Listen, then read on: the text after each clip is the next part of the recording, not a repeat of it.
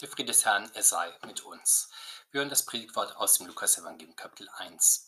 Und Maria sprach, meine Seele erhebt den Herrn und mein Geist freut sich Gottes, meines Heilandes, denn er hat sich die Niedrigkeit seiner Magd angesehen. Siehe, von nun an werden mich selig preisen alle Kindeskinder, denn er hat große Dinge an mir getan, der der mächtig ist und dessen Name heilig ist. Und seine Barmherzigkeit währt von Geschlecht zu Geschlecht bei denen, die ihn fürchten. Er übt Gewalt mit seinem Arm und zerstreut die Hauptfertigsten ihres Herzens Sinn.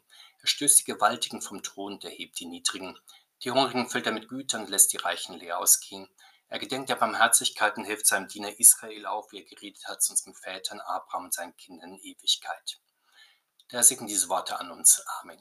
Der Lobgesang der Maria ist sehr besonders, weil sie ihn gesungen hat, nachdem ihr deutlich wurde, dass sie wirklich den Sohn Gottes in sich trägt.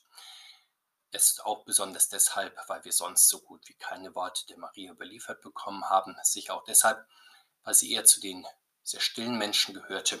Aber wie bewandert war sie doch in der Heiligen Schrift, das entnehmen wir ihrem Lobgesang. Der Heilige Geist öffnet ihr Mund und Lippen und legt ihr die richtigen Worte in den Mund, sodass sie ihn für seine großen Taten lobt und preist. Schauen wir uns ihr Lied etwas genauer an.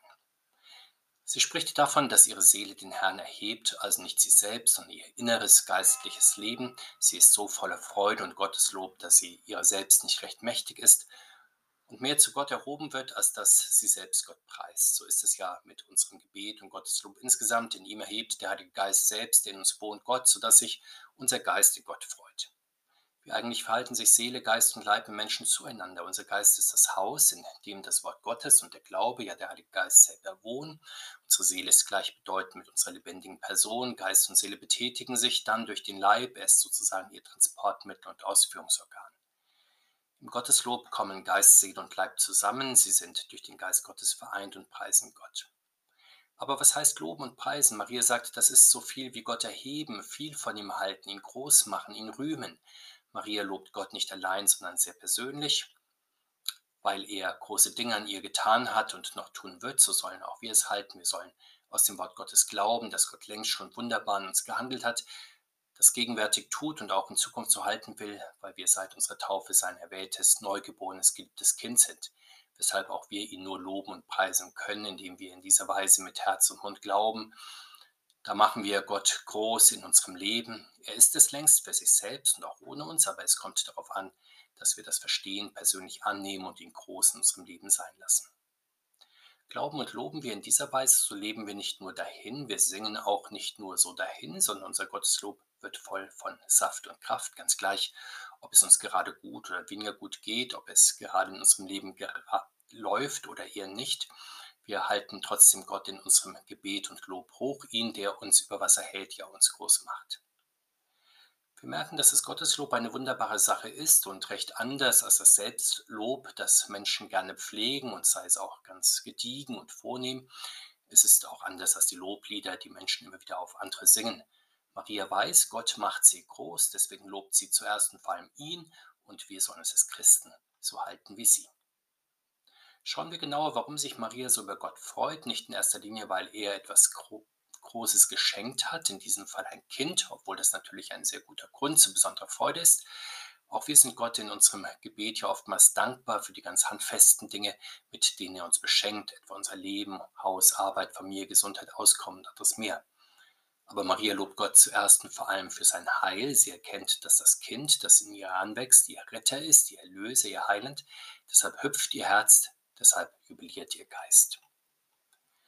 Dann singt Maria weiter und staunt, dass Gott ausgerechnet sie, die arme Dienerin, erwählt hat. Das ist die Erfahrung, die oft in der Heiligen Schrift bestaunt wird, dass Gott ausgerechnet die armen, niedrigen, einfältigen, verachteten Menschen erwählt, nicht aber die reichen, mächtigen, weisen und angesehenen.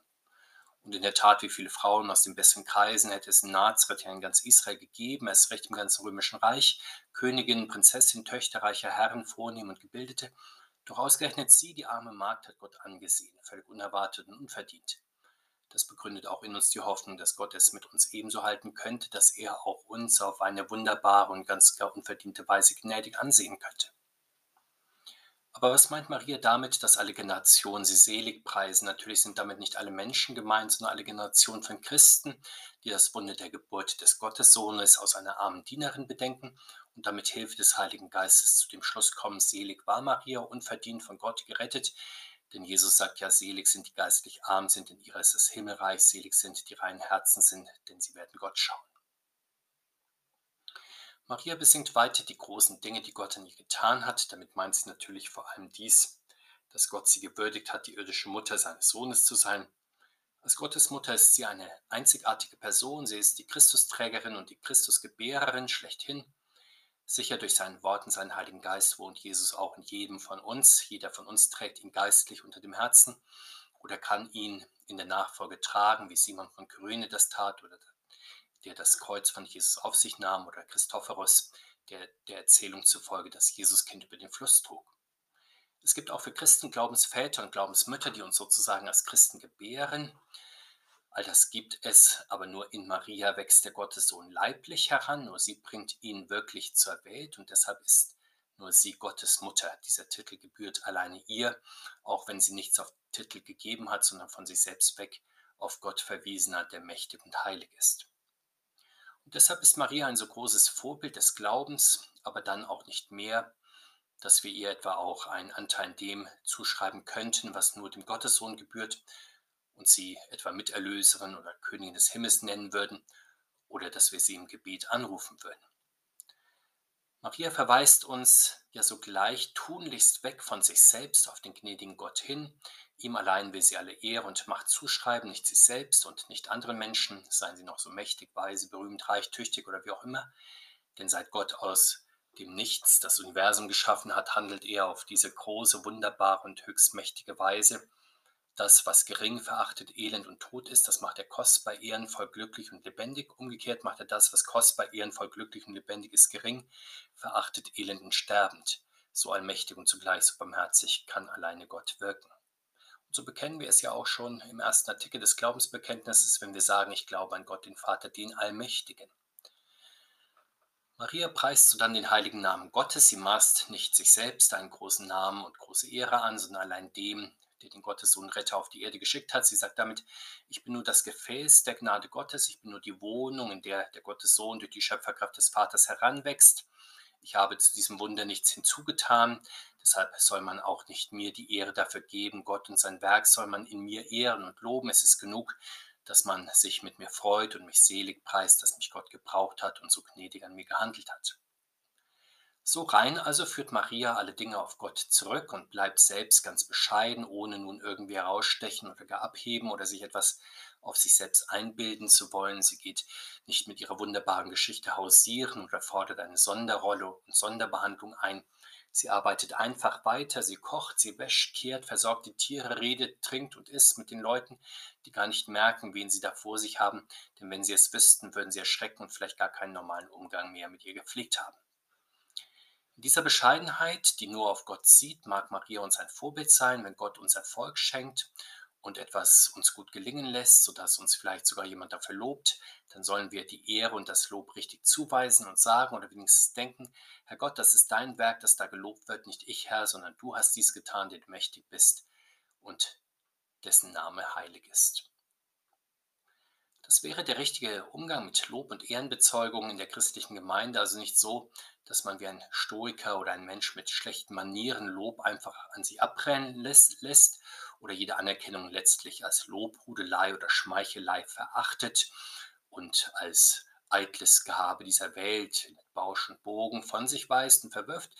Nein, der Apostel Paulus sagt ja einmal, dass wir einander in ehrlicher Ehrerbietung zuvorkommen sollen. So soll man die Anerkennung, die Freundlichkeit, die man erfährt, durchaus annehmen.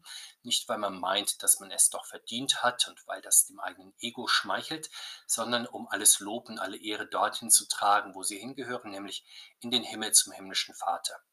Denn alles gute, ehrbare, erfolgreiche, glückliche Leben ist Gottes Gabe und Gottes Werk. Deshalb gebührt auch ihm letztlich allein dafür die Ehre. Und wir erweisen sie ihm, wenn wir mit Sinn und Verstand dann im Vater unser sprechen und beten, geheiligt werde dein Name. In den weiteren Versen des Lobliedes der Maria spricht sie von sechs göttlichen Werken, die Gott an den Menschen tut. Er erweist Barmherzigkeit, zerstört geistlichen Hochmut, erniedrigt die Großen, erhebt die Niedrigen, sättigt die Hungrigen, lässt die Reichen leer ausgehen. Sehen wir ganz kurz auf diese Werke. Das höchste Werk Gottes ist seine Barmherzigkeit. Darum geht es ihm letztlich in allen seinen Tun und seine Gnade, Güte, Barmherzigkeit zu zeigen. Allerdings nur denen, die ihn fürchten. Wer Gott nicht fürchtet, erlebt seine Macht und seine Stärke. Wer ihm glaubt und ihm vertraut, der entdeckt durch das Wort Gottes in allen Dingen Gottes barmherziges Wollen, sein barmherziges Tun und Vollenden in der geschaffenen Welt, im Heißwerk von Jesus Christus und dem persönlichen Schicksal in der Kirche, die der Herr mit seinem Wort und seinem Geist erfüllt im Lauf der Geschichte. Das zweite Werk, von dem Maria spricht, ist, die Hochmütigen mit seinem mächtigen Arm zu zerstreuen. Zunächst aber scheint es stets ja so, dass Gott die Frommen von den, den Hochmütigen und Starken unterdrücken lässt. Wie machtlos ist doch die Kirche in dieser Welt und wie sehr wird sie von den Mächtigen in allen Ländern auch immer wieder hin und her geschubst. Wie bedauernswert sind in den Augen der Welt klugen doch die Frommen, die sich am Strohhalm des Glaubens festhalten. Aber gerade wenn die Seinen so kraftlos sind, ist der Herr am stärksten für sie da mit seinem mächtigen Arm, der die Geschicke der Menschen nach seinem Plan lenkt, allerdings so heimlich und verborgen, dass sie es selbst nicht merken, sondern es eben glauben müssen. Und so zeigt es uns der Herr Christus, wenn er schwach und entkräftet am Kreuz hängt und er doch dort am allerstärksten ist und Sünde, Tod, Teufel und alles Übel überwindet. Im Vertrauen auf Gottes Stärke haben die Märtyrer die Kraft bekommen, im Glauben standhaft zu sein und in eben dieser Weise tragen heute alle den Sieg davon, die leiden oder, oder unterdrückt werden. Maria sagt, Gott zerstreut die Hochmütigen, wenn Menschen sich aufgepumpt haben im Selbstbewusstsein ihrer Weisheit oder Macht oder ihres Vermögens, so groß wie ein Luftballon, dann sticht Gott wie mit einer Nadel hinein, mal stärker, mal schwächer, mal zerplatzt dann die ganze Einbildung, mal weicht die Luft ganz langsam heraus, bis der Ballon zerknautscht und schlaff zurückbleibt. Wie genau geht das vor sich, wenn Menschen sich aufblasen im Wohlgefühl eigener Erkenntnis oder moralischer Rechtschaffenheit, dann ist kein Platz mehr für Gottes Weisheit und seine Gerechtigkeit, da ist dann nur vergängliche menschliche Meinung und Einbildung vorhanden, die jedoch ist dann ganz schnell von gestern und dahin. Gott lässt sich manchmal Zeit, bis er Menschen ihren Hochmut erkennen lässt. Leider nutzen sie oft genug diese Zeit, um sich gegenüber den Gottesfürchtigen zu erheben und sie zu unterdrücken, bis Gott dann seine Muskeln spielen lässt und den Stecker zieht. Aber wer genau sind eigentlich diese Eingebildeten? Die Erfahrung lehrt, dass das drei Gruppen sind. Die ersten sind die Wohlhabenden, die zweiten sind die Mächtigen, die dritte Gruppe sind die Gelehrten, die Reichen vertreiben die Wahrheit Gottes, vor allem bei sich selbst, weil sie nicht viel Wert auf sie legen. Die Mächtigen wollen auch andere vom Glauben abhalten. Die Gelehrten bestreiten bisweilen die Wahrheit des göttlichen Wortes rundum, damit sie überhaupt nicht Glauben finden kann. Denken wir nur an die vielen Theorien und Ideologien, die in Vergangenheit und Gegenwart den Glauben an Gott widerlegen wollten Gott schaut sich dieses Treiben bisweilen lange an, aber dann greift er gewaltig ein und zerstreut alternative Wahrheiten so gründlich, dass sie noch so interessant wie die Zeitungen von vorvorgestern sind oder so wie man Asche im Meer zerstreut. Maria spricht dann drittens noch eingehender von den Mächtigen. Gott stößt sie vom Thron, er setzt die Großen und Gewaltigen ab, die sich auf ihre Macht verlassen und die sie gegen die Niedrigen und Machtlosen einsetzen, sodass sie ihnen materiellen Schaden, Abbrüche an ihrem guten Namen, Einschränkungen ihrer Rechte zufügen. Gott tröste die Schwächeren und Machtlosen, dass er die Mächtigen stürzen will. Allerdings das geschieht meist nicht so schnell, deswegen muss man sich im Glauben und in der Geduld üben. Hier ist ein feiner, aber sehr wichtiger Unterschied zu beachten. Maria sagt nicht, dass Gott Throne umstürzt. Sie redet also nicht von Umsturz oder Revolution, wie die, die gegen Machtmissbrauch und Ungerechtigkeit revoltieren wollen. Staatliche Gewalt aber ist ja von Gott eingesetzt, deshalb muss und wird sie auch immer zu bleiben. Aber die, die ihre Macht missbrauchen, die bleiben nicht immer, vor allem dann nicht, wenn sie sie hochmütig gegen Gott und die Seinen wenden, um ihnen Unrecht und Gewalt anzutun. Wie macht Gott das? Auf einen Mächtigen lässt er einen anderen folgen, er setzt eine gesellschaftliche Ordnung durch die andere, eine Nation lässt der Großen mächtig werden, wieder eine andere an Bedeutung abnehmen. Er lässt ein Imperium das andere ablösen, die Ägypter durch die Assyrer, letztere durch die Babylonier, diese wieder durch die Perser, diese durch die Griechen, diese durch die Römer, diese durch die germanischen Stämme, diese durch die Angelsachsen, diese durch die Amerikaner und so weiter. Auf diese Weise stürzt er nicht die staatliche Ordnung um, er setzt nur die ab, die im Hochmut ihre Macht missbrauchen und die Schwachen unterdrücken. Maria besingt weiterhin, dass Gott die Niedrigen erhebt. Damit ist nicht gemeint, dass er in einer Revolution die Schwachen nun auf den Thron der Mächtigen setzt. Wenn Gott erhebt, dann gibt er ihnen bei sich Ehre und Macht. So darf es einmal der Apostel Paulus, der tröstlich in großer Schwachheit erfahren, als Gott zu ihm sagt, lass dir, meiner, lass dir an deiner Schwachheit genügen, denn meine Kraft ist in den Schwachen mächtig. Und so erlebt der Apostel dann die Kraft Christi gerade dann, wenn er besonders schwach ist. Ähnlich geht es den geistlich Armen. Gott setzt sie ja nicht auf die Lehrstühle der hochgelehrten Wissenschaftler, sondern lässt sie in Gott hoch erhoben sein über alle Wissenschaft und Gelehrsamkeit und sie verstehen, dass die Torheit Gottes und des Kreuzes weise ist, ja weiser als die gelehrtesten Menschen es sind. Maria spricht schließlich davon, dass Gott die Hungrigen füllt und die Reichen leer lässt. Auch der Herr Christus selbst preist einmal die Hungernden selig, die satt werden sollen. Die Seien lässt Gott nicht vor Hunger umkommen. Das Gottesvolk in der Wüste bekommt Manna vom Himmel. Elia wird in Gottes Auftrag von den Raben, später von einem Engel gespeist. Der Christus speist immer zu die Hungernden, die, die nach dem Wort des Lebens hungert, aber auch die, deren Magen über dem Hören des Wortes Gottes leer geworden ist. Allerdings zunächst lässt Gott die Seinen immer wieder auch Hunger und Not spüren, sodass sie Grund genug haben, dringlich zu beten. Unser tägliches Brot gib uns heute und auf ihn hoffen müssen, weil Menschen nicht die nötige Abhilfe schaffen können. Gott will auf unsere Bitten hin dann reichlich schenken. Gottes segnende Hand dürfen wir über unserem Gebet erfahren, während die Wohlhabenden, die auf eigenen Wohlstand setzen, das nicht erleben und leer ausgehen. Abschließend ordnet Maria die sechs großen Werke Gottes, die sie am eigenen Leib erfahren hat, in die große Geschichte Gottes mit den Seinen ein. Was Gott an ihr getan hat, das gilt nicht nur ihr, sondern dem ganzen Volk, das ihm dient. Aber wer ist dieses Volk, das ihm dient? Es ist das Israel nach dem Geist, das das Wort Gottes hört und glaubt. Gott lobt und preist, so dienen ihm die Seinen im Gottesdienst des Sonntages und des Werktages. Das nun ist das liebe Gottesvolk, dem zuliebe Gott in Jesus Christus Mensch geboren ist und es aus der Gewalt von Sünde, toten Teufel erlöst und ihn Gerechtigkeit, Leben und Seligkeit gebracht hat. An diese Frucht seiner Menschwerdung denkt Gott immer und immer wieder und teilt seine Barmherzigkeit und Gnade reichlich in seiner Gemeinde aus, wenn wir in den Aufgaben unseres Alltages und den Stürmen der Zeit den Eindruck haben, dass Gott uns vergessen hat und wir den übermächtigen Kräften unserer Zeit erliegen, dann sollten wir uns von Maria trösten lassen, die erfahren hat und weiß, Gott denkt gnädig an uns und eilt uns zu helfen, nicht nur wegen uns, sondern auch um seine Versprechen zu erfüllen. Und wie alt sind doch seine Versprechen? So alt wie die Menschheit. Seine Hilfe hat er schon Abraham zugesagt und allen seinen Nachkommen. Das ist der Bund, den Gott mit Abraham für alle Zeiten geschlossen hat. Maria kennt die große Barmherzigkeit Gottes nicht allein in ihrem Leben, sondern in der gesamten Heilsgeschichte.